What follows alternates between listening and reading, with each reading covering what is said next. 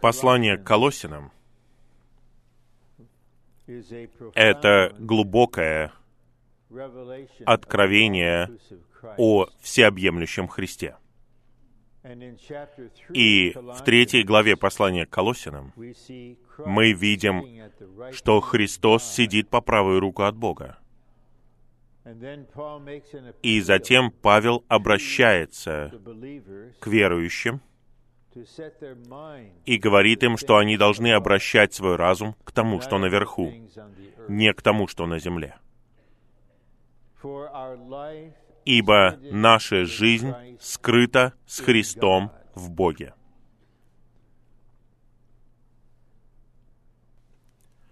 В жизни изучении послания к Колосинам, в сообщении, которое сосредоточено на взаимоотношениях между небесным служением Христа и нашей жизнью как верующих на земле, брат Ли сказал что-то, что постоянно со мной.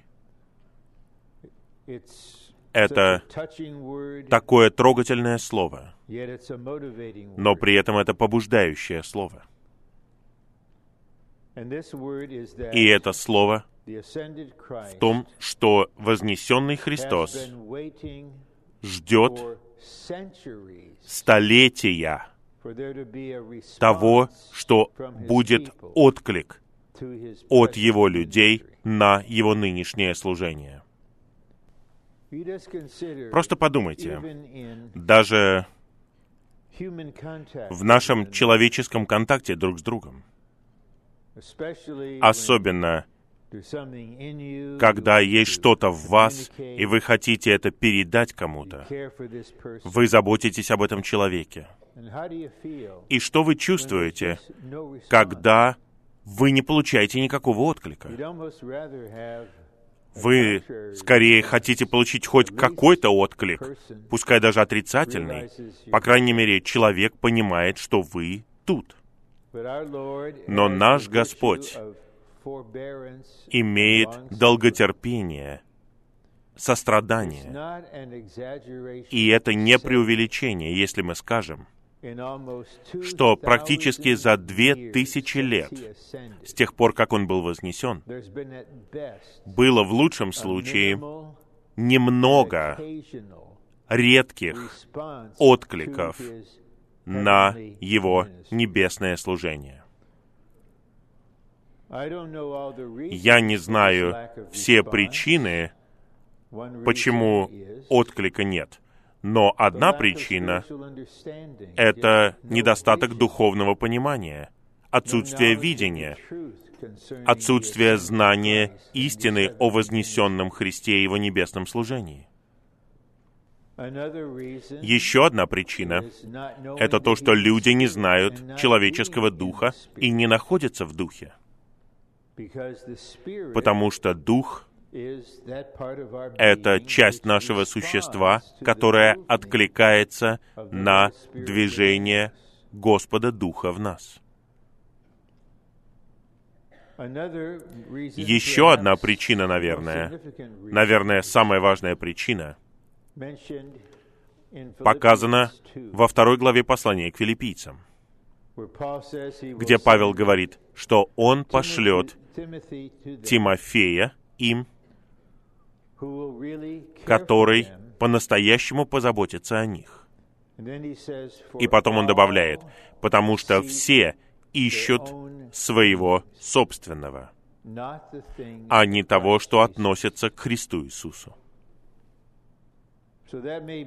Это, возможно, наверное, самая главная причина.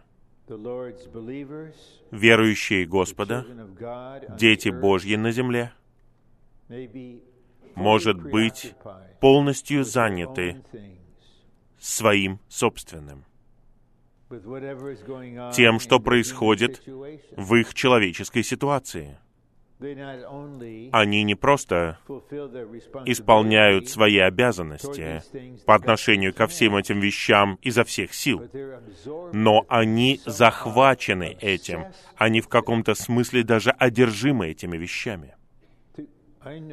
Я знаю одного брата, дорогого брата, верного брата, который одержим своим здоровьем, одержим. Одно дело — заботиться, просто заботиться о своем физическом здоровье.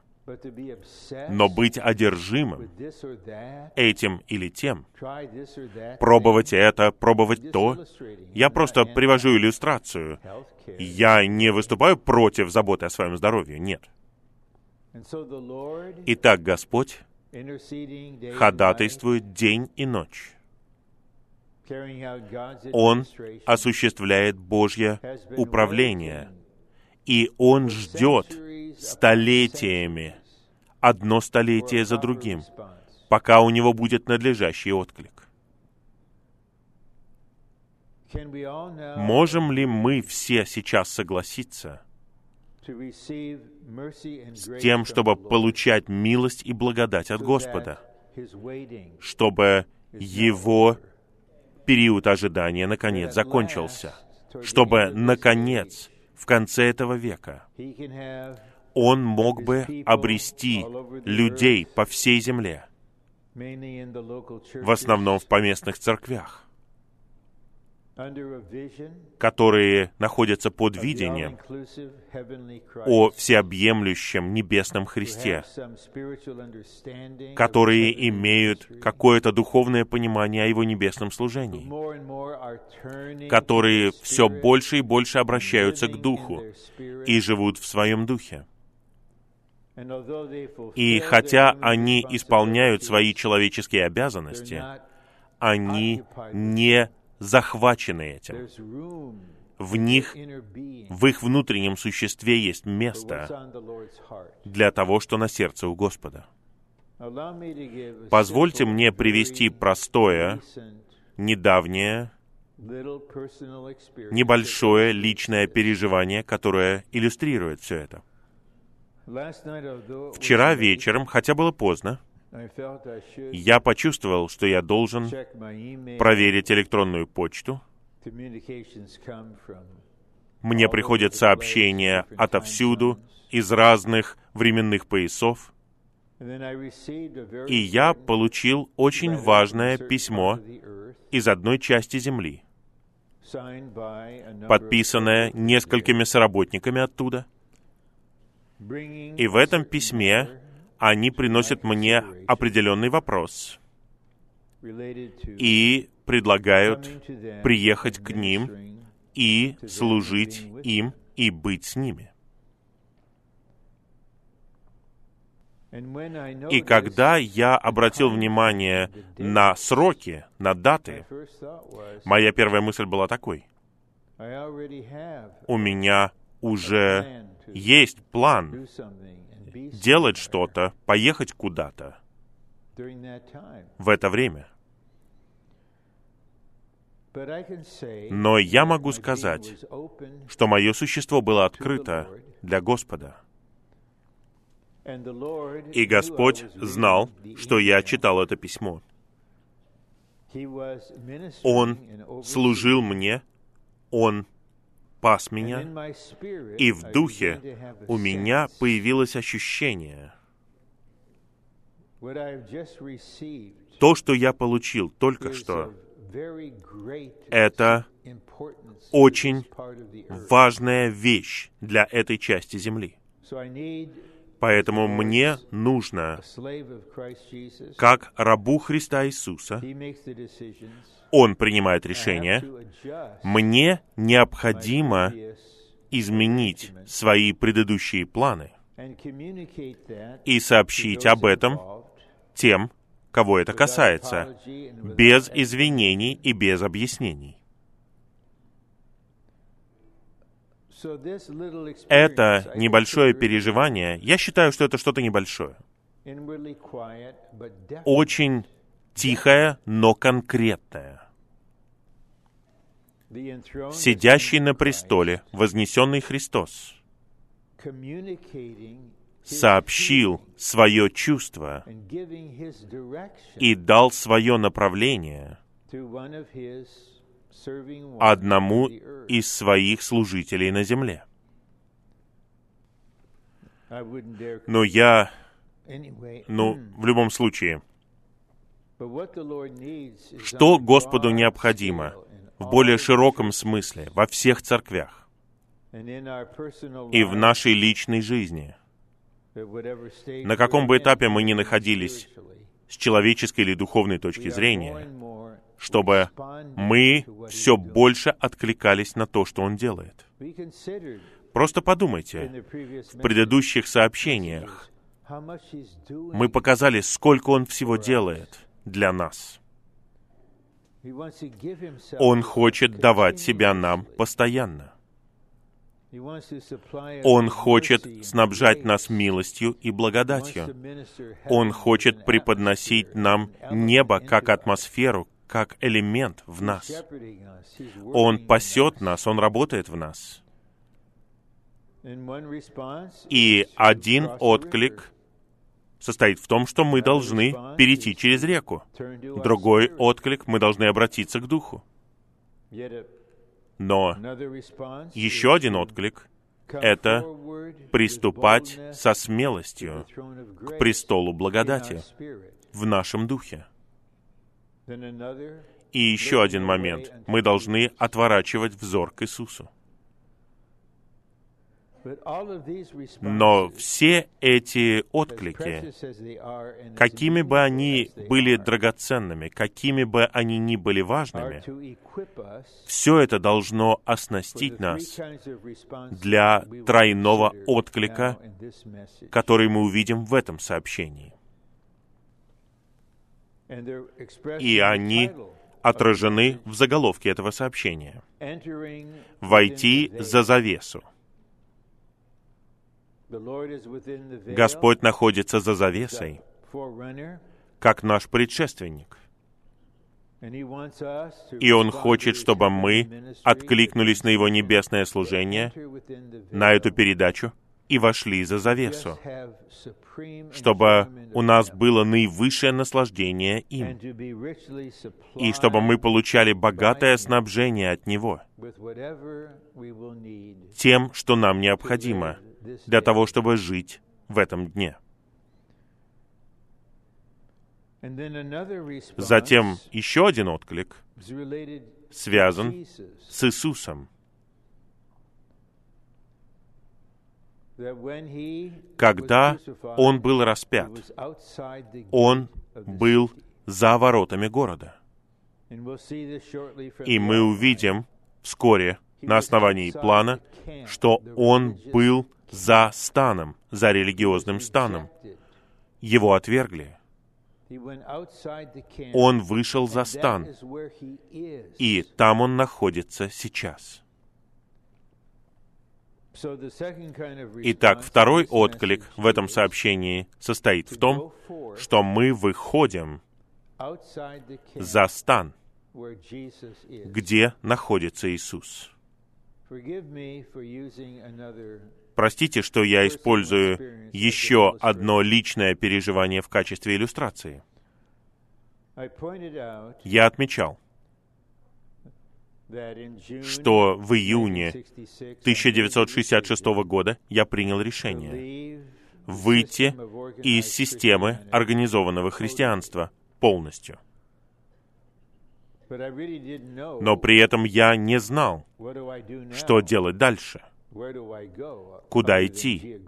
Я только понял, что географически я должен переехать в другую часть страны. И когда все было решено, и я уже должен был переезжать, я получил приглашение от близкого друга из семинарии. Он приглашал меня приехать в его город и прочитать там проповедь, как она тогда называлась, в небольшом деноминационном здании. Итак, я поехал. И незадолго до своей поездки туда я по какой-то причине размышлял над 13 главой послания к евреям. И я прочитал небольшую книгу, которая элементарным образом говорила об Иисусе, как о том, кто находится за станом. Вот там он находится сейчас. Эта проповедь была моей последней проповедью в христианстве. Я начал проповедовать, когда мне было 16 лет. Это не очень хорошая весть, это на самом деле плохая весть. Это может вас разрушить, и это меня разрушило в какой-то степени. Итак, я начал говорить о том, что значит выйти за стан. И я начал сообщение следующим образом. Я не знаю, что вы, аудитория, будете делать. Но я знаю, что буду делать я. Я выхожу за стан, где находится Иисус. И я практически не понимал, что я откликался на небесное служение Христа. Я уходил из стана организованного религиозного христианства. Я следовал за славным Христом в святое святых. Я переживал славного Христа в святом святых. И я следовал за страдающим Иисусом и выходил за стан. Потом я совершил переезд на север Калифорнии. Я встретился с Господним восстановлением. И я здесь уже почти 52 года. Брат Ли однажды сказал кое-что весомое, и я бы сказал, он сказал это, исходя из печали в его сердце. Он сказал это исключительно церквям и святым в Южной Калифорнии. Его проницательность и диагноз всегда были точными. Он сказал следующее. Вы затронуты. Вы знаете, Господь, служение затрагивают вас, но вы не трогаетесь с места. Другими словами, вы ничего не делаете. Да, внутренне вы затронуты на собрании, что-то движется внутри вас. Я просто толкую. Да, вы затронуты. О, меня затронуло это сообщение. Но ничто не вырывает святых с корнем. Они глубоко укоренены. Они утверждены, укоренены, заняты. Это печально. И брат Ли говорит, нам нужно вырыть канал оттуда, но этого не произошло. И я сам подумал в 1998 году, когда наш брат Хауард Хигаши внезапно ушел к Господу в возрасте 61 года. Может быть, это повлияет на то, чтобы мы смогли двигаться. И несколько дорогих святых действительно переехали в Мемфис. Есть какие-то признаки того, что есть какой-то ручеек, но я оставляю это Господу и Его управлению. Господь ждет отклика. В первой главе книги Эздры Господь решил, что 70 лет пленения закончились. Многим нужно вернуться в Иерусалим, сначала, чтобы построить храм, затем под руководством Неемии восстановить город, и там говорится, что Бог возбудил их дух. Именно так Бог действует. Он возбуждает дух. Но с нашей стороны мы не просто сидим с возбужденным духом. Мы начинаем действовать согласно Господнему направлению. И очень небольшое число израильтян ушли из Вавилона и вернулись в Израиль, более конкретно в Иерусалим, и восстановили храм.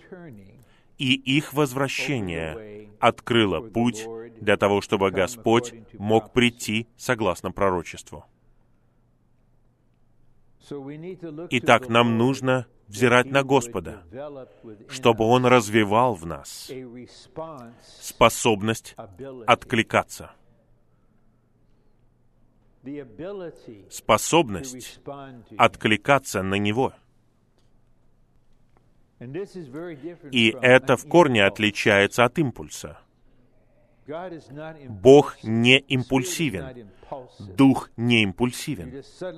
Вдруг внезапно у вас появляется какое-то ощущение что-то сделать. Главным образом это что-то немудрое. Видите, я привел вам пример, чтобы показать, что у вас в духе возникает чувство, растущее чувство. Как я переживал вчера вечером, я понял, мне нужно последовать за этим чувством. Я под престолом. Вот мой Господин, вот моя глава. Это вознесенный Христос. Это не просто мое личное чувство. Это направление от вознесенного Христа. Я его раб. Я раб Христа Иисуса. Я хочу быть его рабом.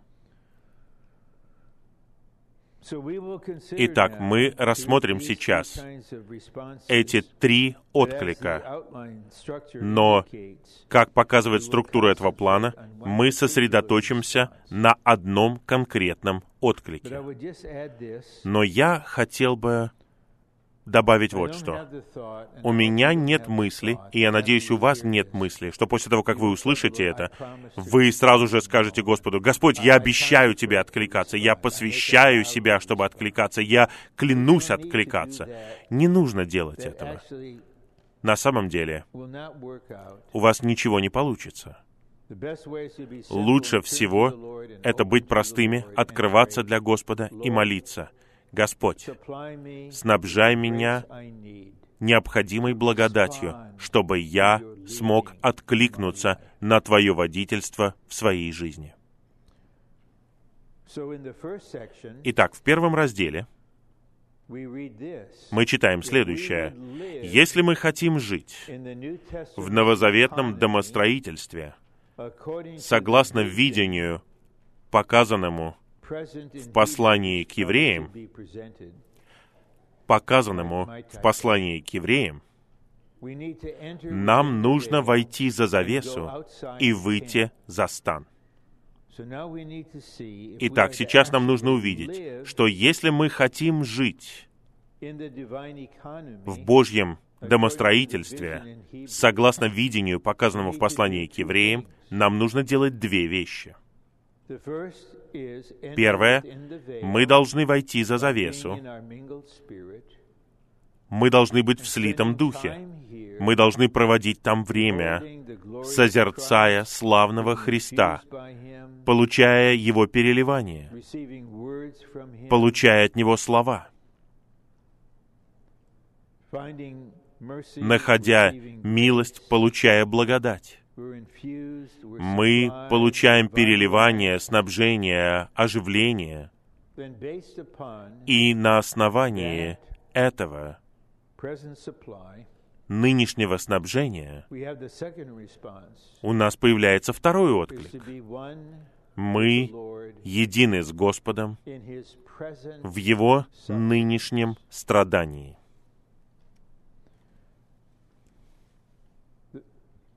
Мы знаем, что у Господа все еще есть страдания из-за того, что Он сказал Савлу Тарсянину. почему ты гонишь меня?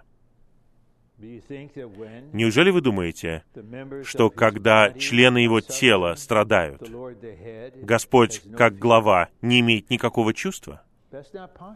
Это невозможно. Даже в нашем теле, если один член болеет или ему нанесена рана, все тело откликается. И глава первая понимает, что происходит. Павел в послании к Колосинам 1.24 говорит, что он восполняет со своей стороны то, чего не достает скорбям Христовым ради Церкви. Только Христос может страдать ради искупления. Но те, кто следует за Ним, до какой-то степени, по крайней мере, страдают ради исполнения Божьего новозаветного домостроительства. Весь мир, вся его система противостоит нам. Вся система иудаизма отвергала Иисуса. Противостояние было таким сильным, что сам Иисус в Откровении называет синагогу синагогой сатаны. Он сказал в 16 главе Евангелия от Иоанна, что некоторые будут думать, что они служат Богу, когда будут убивать вас. Итак, система мира сама по себе. и религиозная система сама по себе находятся в прямом противостоянии Божьему домостроительству, Христу и Церкви, восстановлению Христа и Церкви, нынешнему служению и практике церковной жизни. Мы не будем притворяться, и говорит, что идти этим путем всю свою жизнь — это легкий путь. Господь предоставляет нам выбор пути. В седьмой главе Евангелия от Матфея он говорит, что существует просторный путь и есть стесненный путь. Мы можем входить узкими воротами при помощи посвящения. И затем мы идем путем, который является стесненным, и он становится еще более стесненным. И Господь говорит, Он ведет к жизни в Царстве. Это путь, который являет волю Отца. Но есть и просторный путь. На нем так много свободы, столько всего позволено, делать все, что ты хочешь. И только Господь знает, сколько настоящих верующих на земле. И Он знает, какой процент, сколько из них идут просторным путем, который ведет к их уничтожению в том смысле, что их жизни окажутся бессмысленными, и они не унаследуют награду Царства. Они выбрали просторный, легкий, позволительный путь. Но по милости и благодати Господа некоторые просто стеснены. Они идут стесненным путем. И чем больше они движутся этим путем, тем больше их внутреннее существо оживляется, снабжается, воскрешается, обновляется, оживотворяется, оживляется, возвышается. Вот что значит выйти за стан, где находится Иисус. Я прочитаю подпункты. А. Слова «войти за завесу» и «выйти за стан» являются двумя поразительными выражениями в послании к евреям. Я очень люблю гимн 405. «Небо вкуси». Когда мы получаем снабжение, тогда мы можем забыть о земле. Почему подросток среди нас, молодой человек, зачем он захочет уйти от притяжения этого мира? Вы думаете, если мы будем их увещевать, это поможет? Нет, они сами должны коснуться славного Христа за завесой. Наступит момент, когда они не смогут двигаться вперед, имея опосредованное откровение, видение, которое было дано кем-то другим. Нам нужно помочь им войти за завесу в своем собственном духе и иметь непосредственный контакт с Господом. И тогда мы увидим, что они начнут видеть путь Господа. Моим первым ребенком была дочь. С момента ее рождения, может быть, даже еще до ее рождения, я молился особым образом о ней. Это была не единственная молитва, но это была одна из молитв. Господь, покажи ей суету мира. Пусть она сама увидит суету мира. И когда ей было 12 лет, она была динамично спасена через служащих на детском собрании, через драгоценных святых. Они трудились над ней, у нее сильная воля, и когда Господь коснулся ее сильной воли, она по-настоящему коснулась Господа. И потом, когда ей было примерно 15 лет, она говорила об этой молитве, свидетельствуя на церковном собрании. И она сказала, «Папа, я начинаю получать ответы на твои молитвы. Я вижу суету этого мира.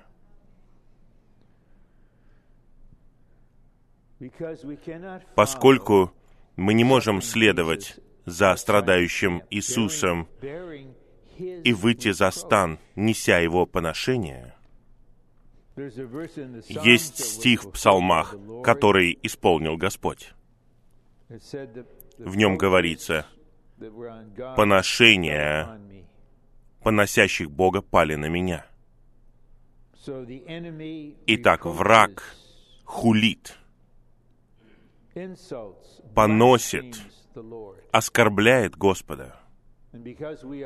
И поскольку мы едины с Ним, мы понесем это поношение.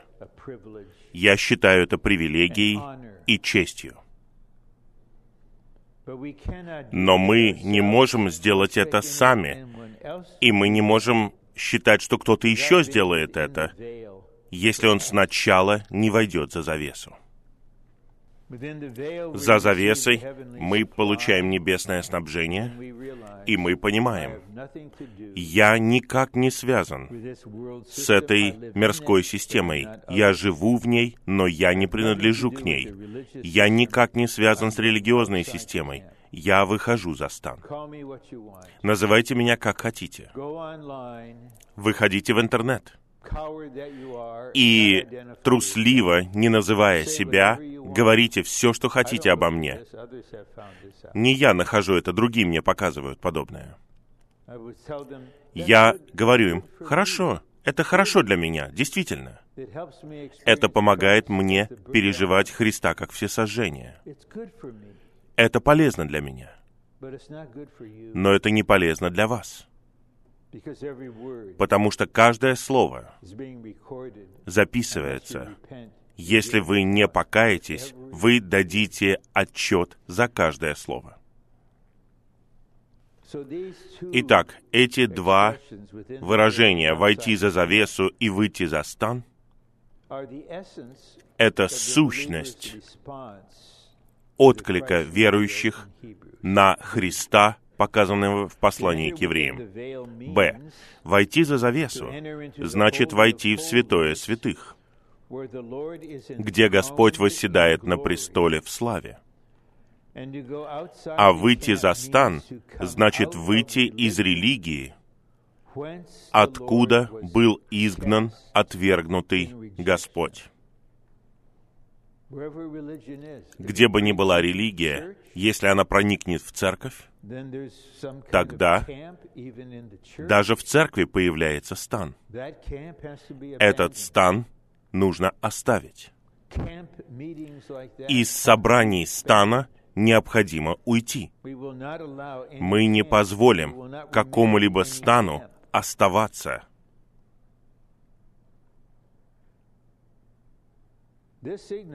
Это означает, первый пункт, что мы должны быть в нашем духе, где с точки зрения переживаний находится сегодня практическое святое святых, и вне религии, где находится сегодня практический стан вне религии, где находится сегодня практический стан. Я понимаю, что когда я принял это решение в 1966 году, и я прочитал последнюю проповедь и вышел за стан, я оставил религиозное христианство навсегда. И я никогда не оглядывался. В конце 60-х годов когда мы все были молодыми людьми в Господнем восстановлении, мы часто пели «Нет, нет, нет, нет, назад никогда не вернусь». Нет, нет, нет, нет, нет, назад никогда не вернусь. И мы пели о Вавилоне. Мы не вернемся назад. Не оглядывайтесь назад. Смотрите вперед, вытягивайтесь вперед. Два. Чем больше мы будем находиться в нашем духе, наслаждаясь небесным Христом, тем больше мы будем выходить за стан религии, следуя за страдающим Иисусом. Когда мы встречаемся с другими верующими, мы не просто говорим им, ты в религиозном стане, тебе нужно выйти оттуда. Мы не делаем акцент на церкви, мы никого не пытаемся прозелитировать. Единственное, что мы хотим сделать, это поделиться своим наслаждением Христом с вами. И мы хотим с радостью послушать о вашей любви Господу и о вашем наслаждении Христом. У нас нет никаких мотивов. Мы не хотим вас уловить. Но если добрый пастырь войдет в загон, в котором находитесь вы, и призовет вас по имени, и скажет, выходи на пастбище и будь в одном стаде под одним пастырем, это между тобой и пастырем. Мы не будем заходить к каким-то пасторам, в какие-то загоны и воровать его овец, как будто они принадлежат ему.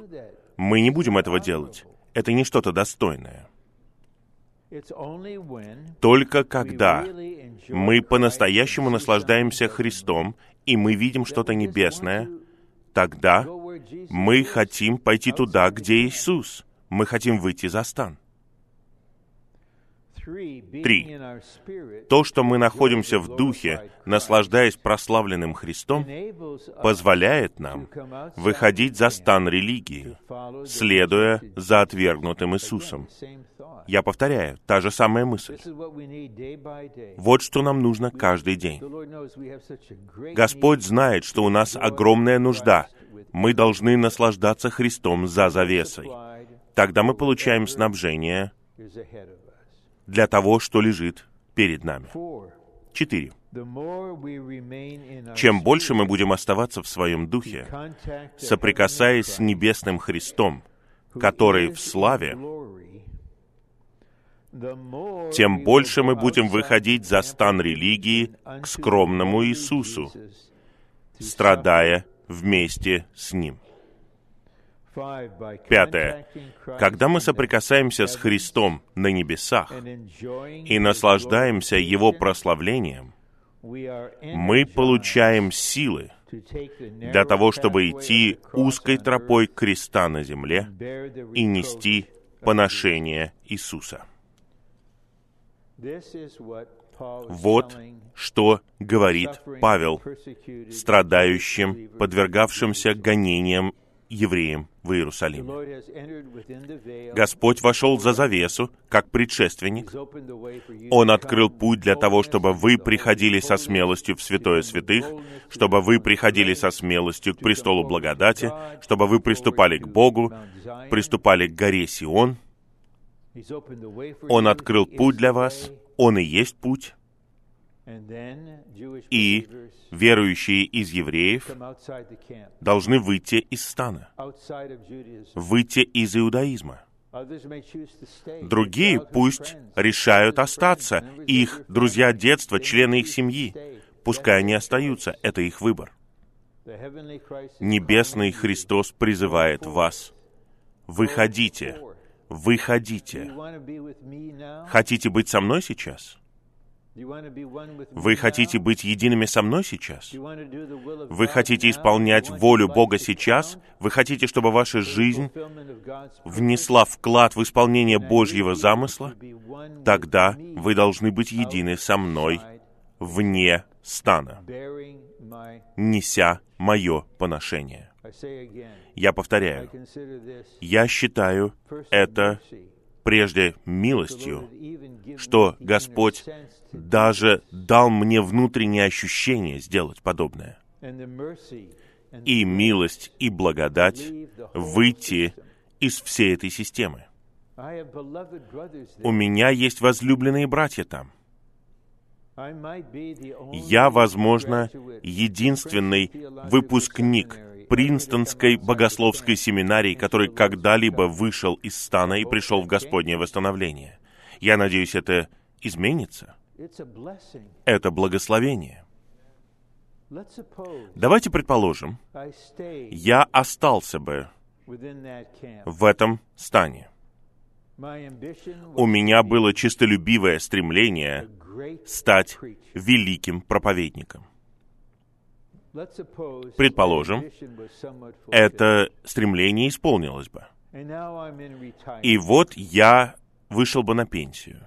Никакого роста в жизни, никакого преобразования, никакого созидания, никакой работы, которая выдержит испытание огнем.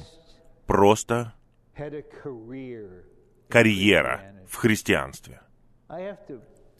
Я должен поклоняться Господу и благодарить Его за то, что Он вывел меня из этого. Когда мне было 16 лет, в октябре 1955 года, я просто сообщаю вам реальную дату. Мы здесь в свете, ничего страшного. Каждый вечер, когда я пытался молиться, внутренне Господь говорил одно. «Рон, я хочу, чтобы ты стал служителем». И все. Поэтому первые две недели, каждый вечер, он говорил одно. И я говорил одно и то же. Я говорил, я не могу. Я не могу. Потом что-то произошло в середине этого месяца. Я был молодым. Мне нужно было говорить в воскресенье утром на служении в церкви, и что-то произошло. И мы все знали. Мне было всего лишь 16 лет, но что-то произошло. Тем вечером говорение Господа продолжилось. Он сказал, «Рон, я хочу, чтобы ты был служителем». Я посчитал, что я должен быть откровенным перед ним, и я перестал говорить «я не могу». Я просто сказал «не буду». Очень простой разговор. Я хочу, чтобы ты был служителем. Не буду. Я хочу, чтобы ты был служителем. Я не буду. В конце октября я хочу, чтобы ты был служителем. Хорошо. Но Господь знал, что мое представление о служителе — это мысли о духовенстве. Этот человек учится в семинарии, потом его рукополагают, и он становится преподобным. И Господь позволил мне двигаться в этом направлении девять лет. Сначала школа, потом университет, семинария. И как только я закончил, он вмешался и начал разрушать все. И два года он работал надо мной беспощадно и изменил мое понимание о том, что значит быть служителем. Пока я не отказался от того, ради чего я жил, быть служителем согласно этому религиозному представлению. И Господь смиловался надо мной, и через два года я пришел в церковь и просто стал братом. И когда же Господь начал исполнять свое слово, сказанное в 1955 году, он начал исполнять его во время зимнего обучения в Анахайме в 1994 году. Потому что доля, которую он отмерил мне, требует такого приготовления. Вот как я попал сюда. Абсолютно по милости. Мне было совершенно ясно, что я должен делать. У меня было сильное побуждение. Но это Всевластный Господь. И Он сказал, «Я имел в виду не это, Господь. Вот что я имею в виду. Поэтому я должен вывести тебя из этого. И Представляете, с 1966 по 1994 годы, 28 лет, мы сохраним тебя в пустыне на обучении 28 лет. А потом, когда ты посчитаешь, что ты уже слишком старый, Господь скажет, а теперь ты готов идти. Он не стал ждать, пока мне исполнилось 80. Я не как Моисей. Простите меня, если я говорю об этом, но я хотел бы засвидетельствовать перед вами о действительности этого. Это не теория, это не учение для меня, это не просто доктрина. Это честь быть едиными с Ним вне стана. И какое это благословение сначала заходить за завесу вместе с Ним, а потом выходить за стан. А теперь мы обращаемся к другому положению. Но я хотел бы снова прочитать вам стихи 12 и так далее, чтобы показать вам мысль. Поэтому и Иисус, чтобы осветить народ через свою собственную кровь, пострадал вне ворот. Итак, выйдем.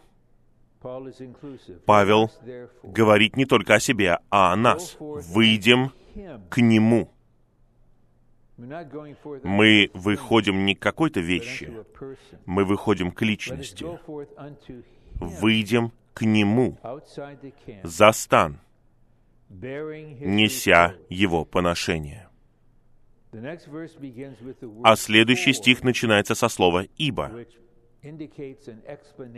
это означает, что следует объяснение, ибо мы не имеем здесь пребывающего города, а ищем того, который будет. Стих 14 важен, потому что мы не выйдем за стан, если у нас есть ощущение «я здесь дома», я здесь укоренен. Здесь мое место. Я не хочу уходить отсюда. Это мое место.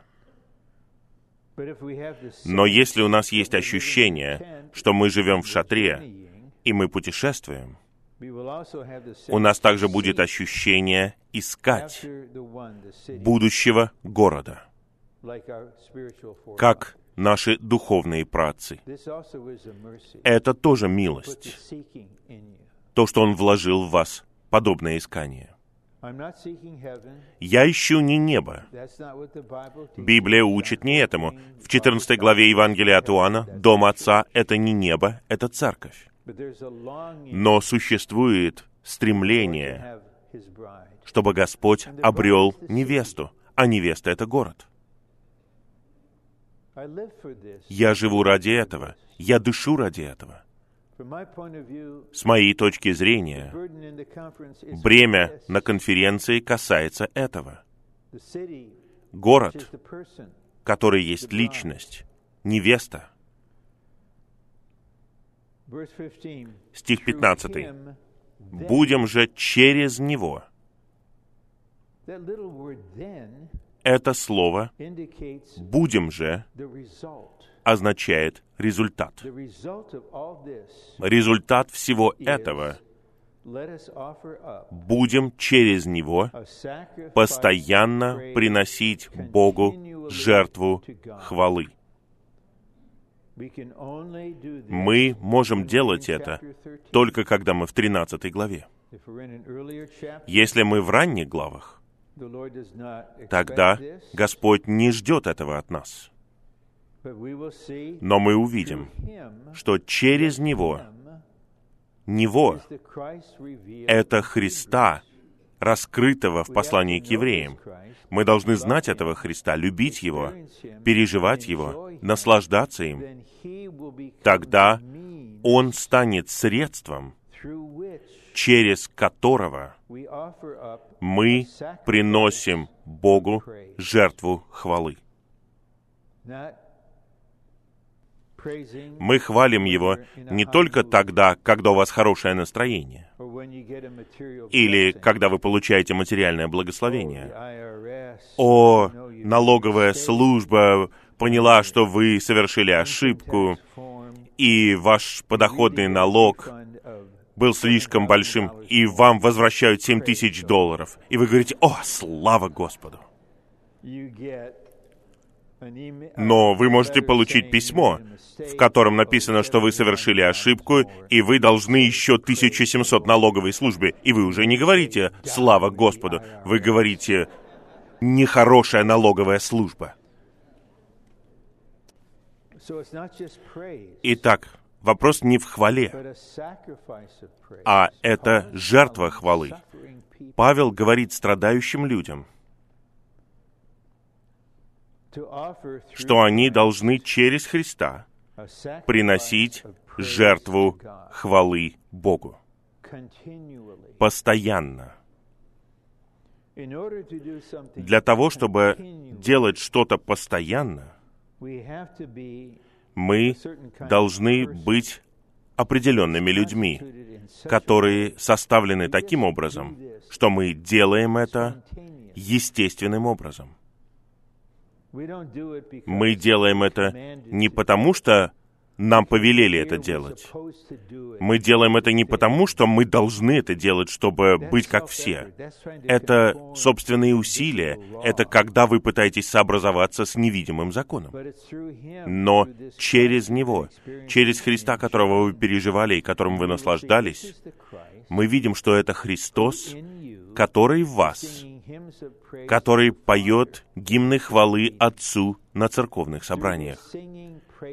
Через этого поющего и хвалящего Христа, всеобъемлющего небесного Христа, вы естественным образом хотите благодарить Господа, вы хотите хвалить Господа, поклоняться Господу, даже если это жертва. И я не просто сентиментален. Иногда хвала поднимается, пока слезы льются у вас по щекам. Но вы понимаете, какой бы ни была ситуация, какая ни была бы у вас потеря, Иисус Христос тот же, вчера, сегодня и да, навеки. И, Господь, я буду хвалить Тебя. А теперь мы рассмотрим оставшуюся часть плана. И собрание закончится до 11.30. Я слежу за временем, чтобы оставить вам достаточно времени для откликов. Я все время говорю об откликах. Вам нужно получить возможность откликнуться. Второй римский пункт. Мы цитируем этот стих. «Будем же через Него постоянно приносить Богу жертву хвалы, то есть плод губ, исповедующих Его имя». Два слова. «то есть», которые отделены запятой, показывают две вещи, которые равнозначны.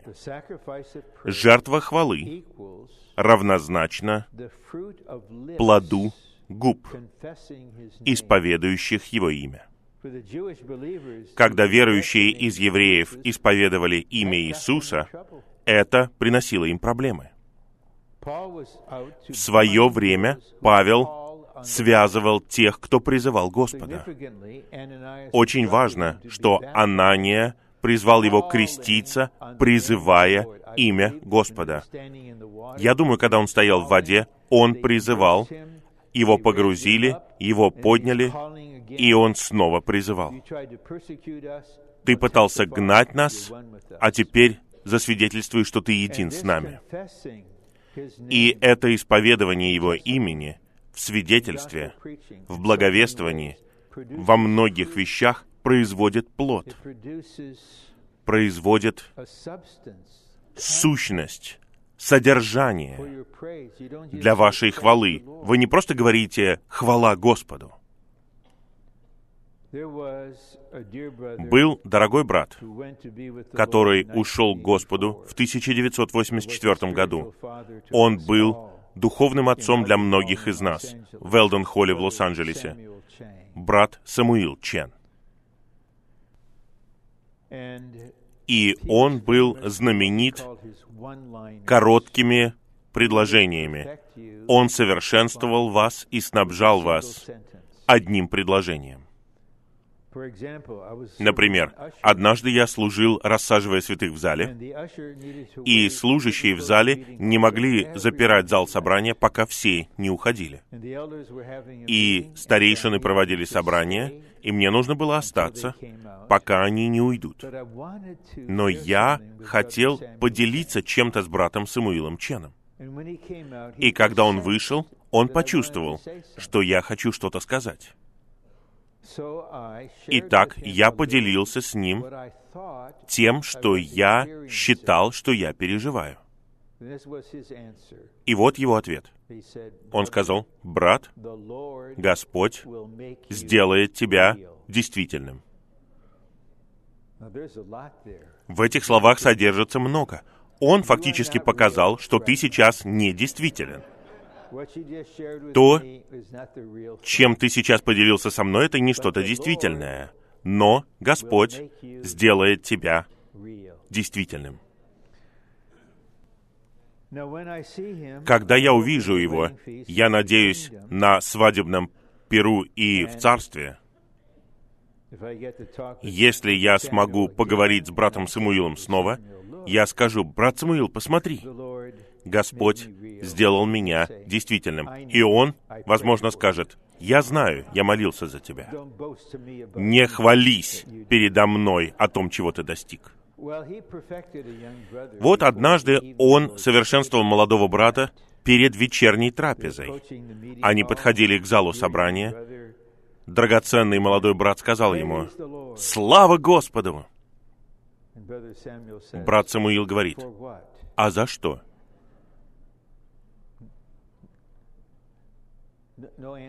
Никакого ответа. Другими словами, просто слова «Слава Господу! Хвала Господу!» Мы можем делать это примерно 30 секунд, а потом наша хвала заканчивается. Но когда что-то внедряется в вас, в вашем переживании, и появляется плод, тогда появляется содержание у вашей молитвы, у вашей хвалы, у вашего благодарения, у вашего поклонения. Вы хвалите Его не просто за то, что Он сделал что-то, а вы хвалите Его за милость, явленную к вам. Вы поклоняетесь за Его благодать, которую Он дал вам в этой ситуации. А теперь мы рассмотрим оставшуюся часть плана. И там эти пункты говорят сами за себя. А. Выражение «через Него» указывает на всеобъемлющего небесного Христа, раскрытого в послании к евреям. Итак, вот сумма всего этого.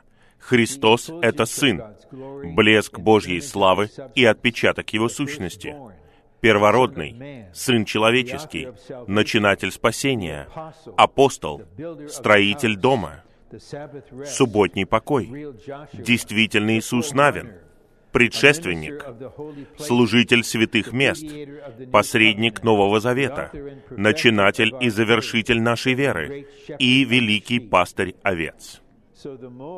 Итак, чем больше мы переживаем Его в этих аспектах, тем больше мы хвалим через Него. Кто в нашем переживании действителен для нас? Два. Небесный Христос является царственным и божественным первосвященником, который может преподносить нам все, что нам необходимо, и который спасает нас до конца. Итак, когда Он преподносит вам все, что вам необходимо, вы хвалите Его за это. Это содержание вашей хвалы. Когда Он спасает вас от чего-то, вы, может быть, в мудрости не говорите об этом всенародно, но вы хвалите Его за то, что Он спас вас таким вот образом. Три. Небесный Христос, раскрытый в послании к евреям, это Христос сейчас. Многие верующие имеют Христа в прошлом и Христа в будущем. Они по-настоящему верят, что Бог стал человеком, они верят в воплощение, они верят в Его безгрешное житие, они верят, что Он умер за их грехи, они верят, что Он воскрес телесно, они верят в Его вознесение, и потом раз они перескакивают в будущее, они верят в Его возвращение. Но если вы спросите их, а что Господь делает сейчас? Им будет нелегко ответить. Но в послании к евреям мы видим Христа сейчас. Итак, это нынешний Христос, Христос сейчас, Христос сегодня и Христос на престоле на небесах который является нашим ежедневным спасением и нашим ежесекундным снабжением. Итак, скоро почти все мы поедут к себе домой, и большинство займется чем-то практическим, начиная с завтрашнего утра. Вы будете работать, служить, вы будете пневматической мамой, чем бы там вы ни занимались. Но у нас при этом будет уверенность, что у нас будет ежедневное спасение. Давайте не жить в будущем или жить в прошлом. Давайте жить сейчас.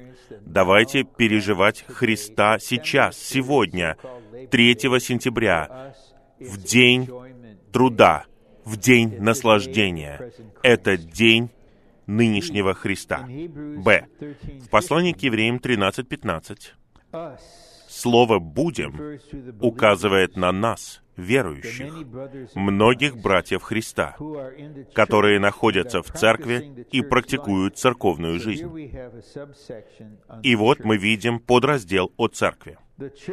Церковь, раскрытая в послании к евреям, имеет несколько аспектов. А. Церковь — это живое сочетание многих сыновей Божьих которые являются многими братьями Христа, произведенными в Его воскресении. Я рекомендую вам примечание главе 2 стихам с 10 по 12. Церковь — это совокупное товарищество с Христом.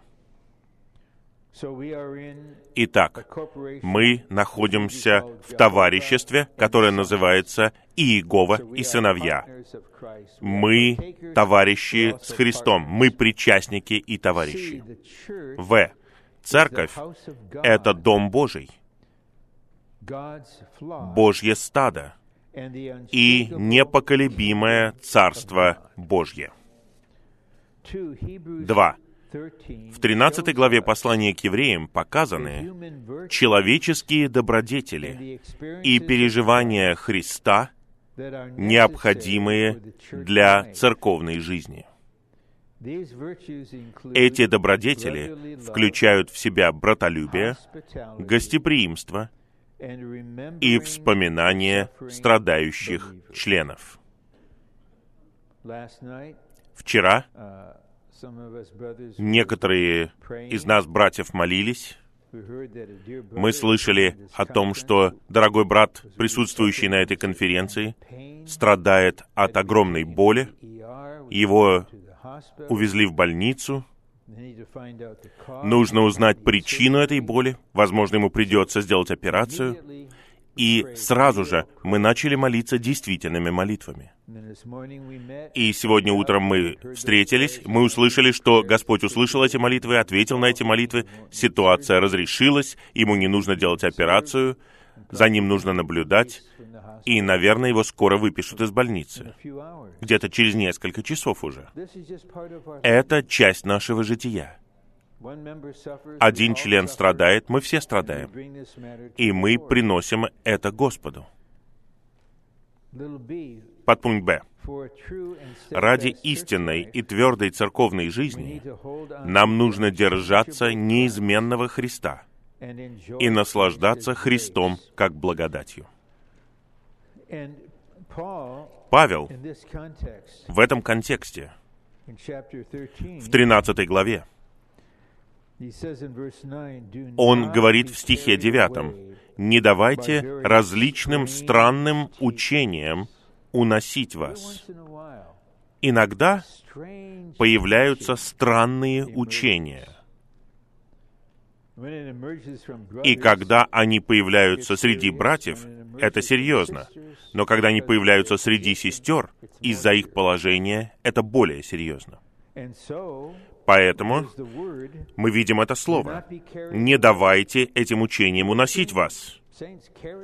Мы видели, как святых уносят очень странные учения.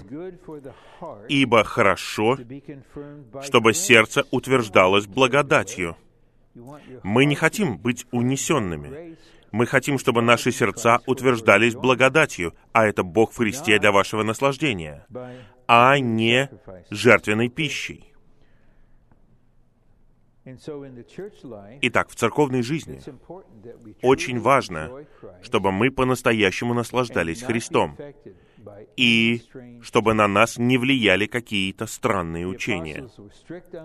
Апостолы говорили об этом со всей серьезностью. Павел говорит в первом послании Тимофею во второй главе что женщине не позволяется властвовать или учить. Это на самом деле относится ко всем нам. У Господа есть вся власть, и только Его учение через апостолов является надлежащим учением. Нет места для странных учений. Когда оно появляется, мы должны противостать ему мы принимаем всех верующих. Мы не принимаем все так называемые служения. Мы принимаем учение апостолов. Мы не принимаем и мы решительно отвергаем любые учения, противоположные учению апостолов. И если кто-либо кто учит таким вот образом, если его поправляют, и он чувствует себя обиженным или оскорбленным, это показывает вам, что вы глубоко в своем «я». Но какие-то вещи церковь не потерпит. И если ведущие братья верные, как и большинство, верны. И у них есть проницательность, как у большинства. Они надлежащим образом, с надлежащим духом, противостанут этому и скажут, «Не говори этого больше». Вместо этого помогай святым утвердить их сердца через наслаждение Христом. Три. В церковной жизни и в нашей личной жизни нам нужно приносить Богу жертву хвалы. Когда мы подходим к этому последнему разделу, я не просто прошу вас, обещайте мне, что теперь вы будете приносить Богу жертву хвалы постоянно. Не надо приходить к микрофону и говорить, я посвящаю себя тому, чтобы приносить Богу жертву хвалы. Не обещайте делать то, что вы не можете сделать в себе. Просто будьте готовы входить в это шаг за шагом. Я не знаю никого сейчас, и я не исключение, кто приносит Богу жертву хвалы постоянно. Я не могу этого делать, и я не притворяюсь. Но в конечном итоге я хочу войти в это вместе со всеми вами. А жертва — это то, что мы теряем, а Бог приобретает. Мы можем приносить жертву хвалы посреди утраты. Есть утраты, которые не очень серьезны. Например, вы потеряете работу. Но вы можете потерять и здоровье в какой-то степени. Можете потерять супруга, потерять родителя, даже более того, потерять ребенка. Какая-то глубокая утрата. И печаль необъятная, но при этом посреди этих утрат Небесный Христос снабжает вас, и в конечном итоге вы снова касаетесь своего духа. И три или четыре минуты сестра свидетельствовала о том, как она потеряла родителя. И я просто мог почувствовать, что в духе она не приткнулась. Она чтит Господа. У нее дух поклонения, веры в Господа. Он исходит из снабжения не из того, что мы хотим быть героями. Давайте будем людьми, такими, какие мы есть. Но посреди утраты существует приобретение для Бога. Б. Посреди церкви воскрешенный Христос поет гимны хвалы Богу Отцу.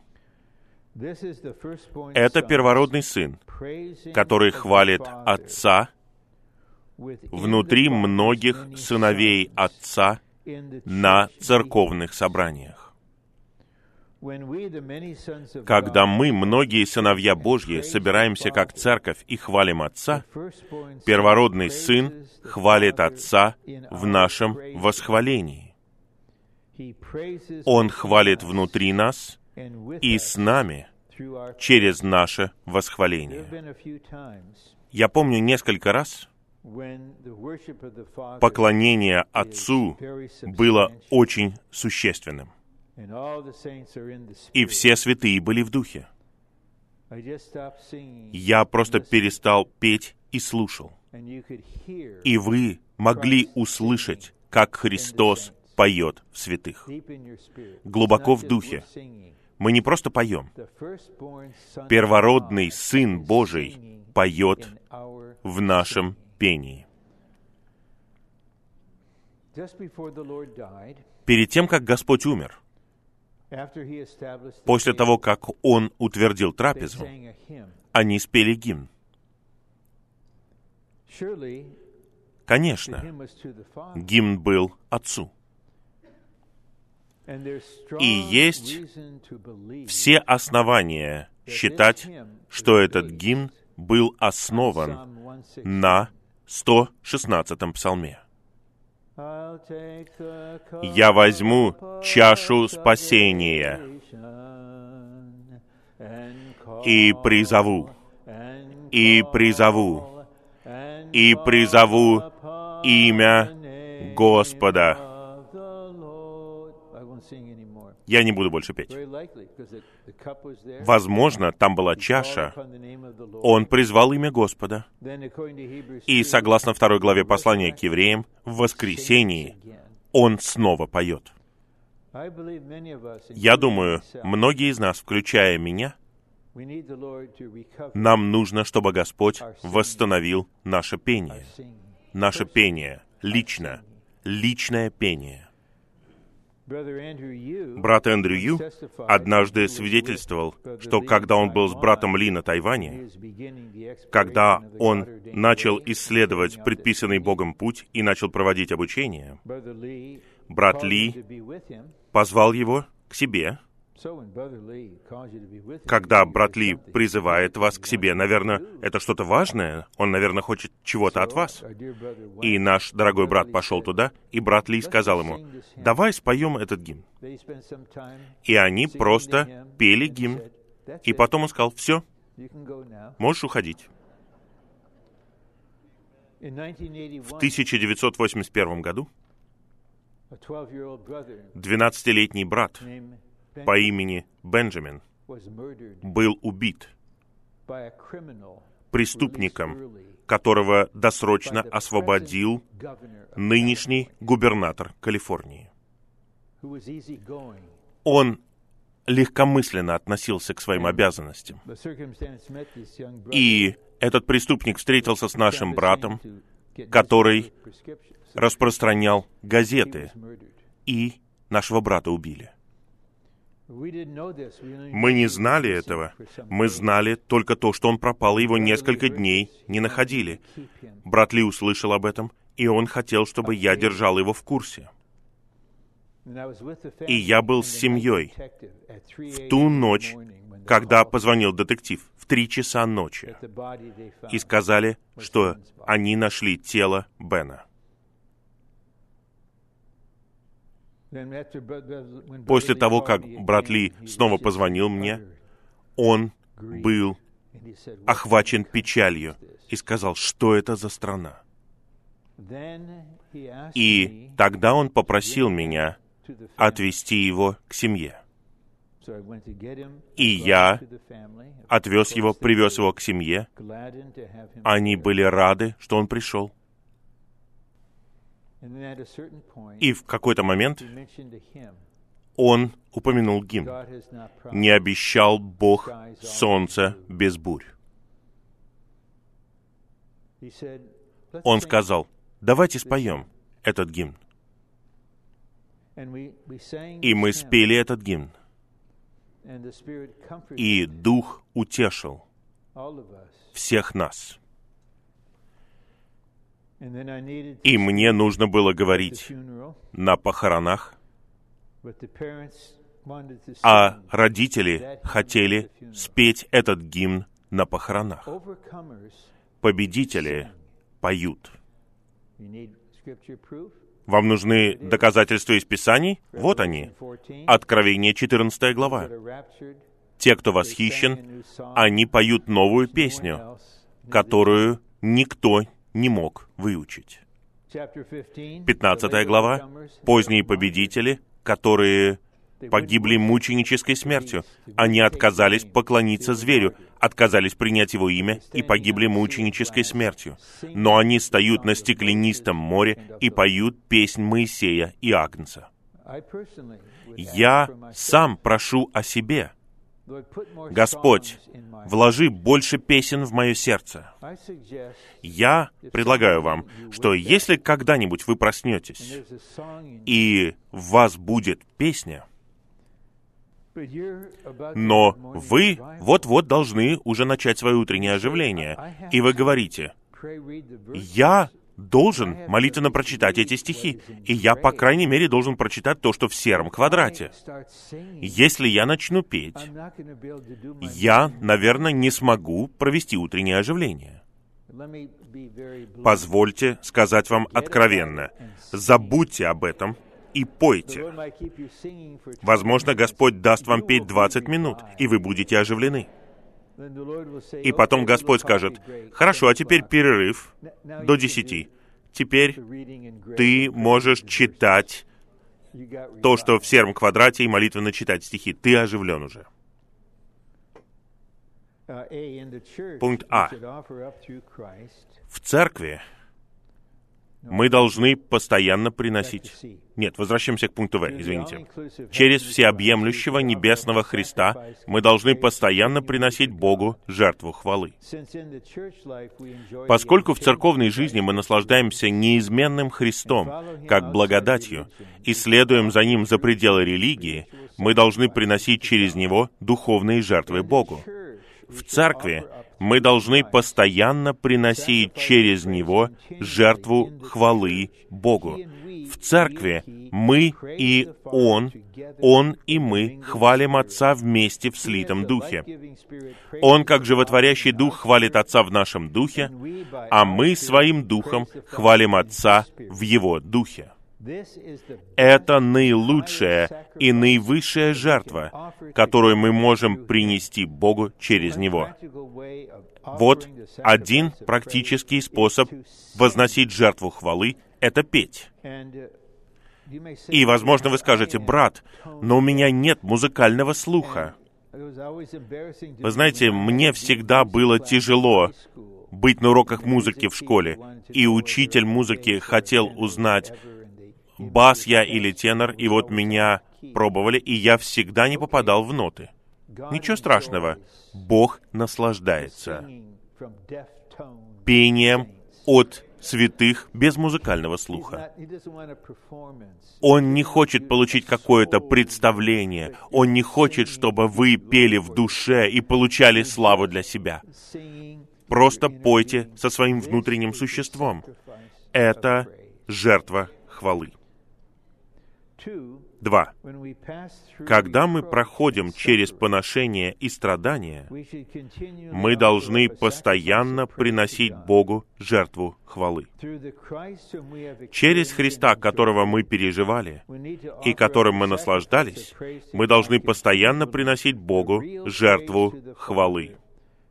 Действительная хвала Отцу вытекает из нашего переживания Христа и наслаждения Христом в нашей повседневной жизни. Это то, что нам необходимо больше всего на каждой Господней трапезе. Я уже говорил об этом. Это не критика. Главное, что мы делаем обычно, мы просто говорим слова гимна Господу. Я не знаю, что бы мы делали, если бы у нас не было слов в гимнах. Что бы мы говорили? Что бы мы делали? Но если мы переживаем Христа и наслаждаемся им во все большей степени, постепенно, день за днем, это наслаждение станет содержанием нашей хвалы. Мы, возможно, даже не знали, что у нас это есть. Но когда мы открываем свое существо, что-то поднимается. Вы просто хотите хвалить Господа за это, благодарить Господа за это, поклоняться Ему за это. Потому что на этой неделе это было в вас чем-то действительным. В противном случае наша хвала будет пустой. Это лучше, чем ничего, конечно. Лучше, чем молчать и не возносить вообще ничего. Но Он ждет такого отклика. И последний пункт, подпункт Б. Хвалы, исходящие из нашего переживания Христа и наслаждения Христом, являются лучшей хвалой Отца. Я не прочитал пункт А. Действительная хвала Отцу вытекает из нашего переживания Христа и наслаждения Христом в нашей повседневной жизни. Я читал первую часть. Это чрезвычайно угодная Отцу хвала, веселящая и радующая Его сердце. Хвалы, исходящие из нашего переживания Христа и наслаждения Христом, являются лучшей хвалой Отца. Итак, сам Отец ждет столетиями, уже несколько столетий, чтобы у него было поклонение в духе и истинности. Но те, кто живет согласно божественному домостроительству, раскрытому в послании к евреям, и согласно небесному Христу, в конечном итоге будут составлены из Него, и через Него будут петь гимны хвалы Ему, и у них, наконец, появится ощущение, что сердце Отца удовлетворено. Господь говорит, «Вот наступает час, и ныне он настал, когда истинные поклонники будут поклоняться Отцу в духе и истинности, ибо Отец ищет таких поклонников. Даже сегодня Отец все еще ищет таких поклонников, которые будут поклоняться Ему, которые будут приносить жертву хвалы, наполненную выражением Христа, которого они переживали, которым они наслаждались. И Он может вести нас вперед так. Мы начинаем оттуда, где мы находимся. Не стесняйтесь того, где вы находитесь. Начните с того места, где вы находитесь. Просто приходите к Господу такие, какие вы есть. Обращайте сердце к Нему. Получайте применение Его крови. Упражняйте свой дух. И соприкасайтесь с Ним. Принимайте Его. Переживайте Его. Наслаждайтесь им. Любите Его. Наполняйтесь им. Пропитывайтесь им.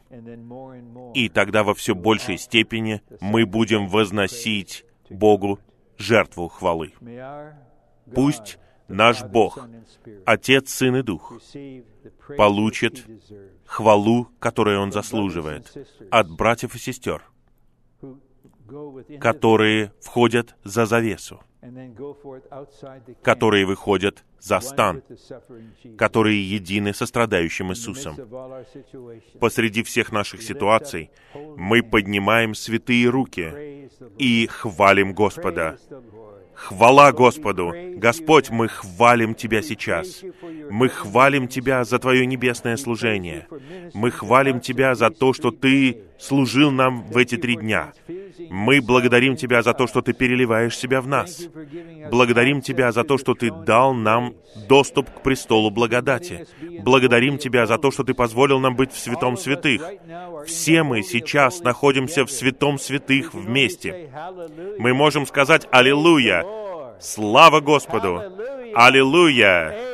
Аминь! А теперь выносите микрофоны.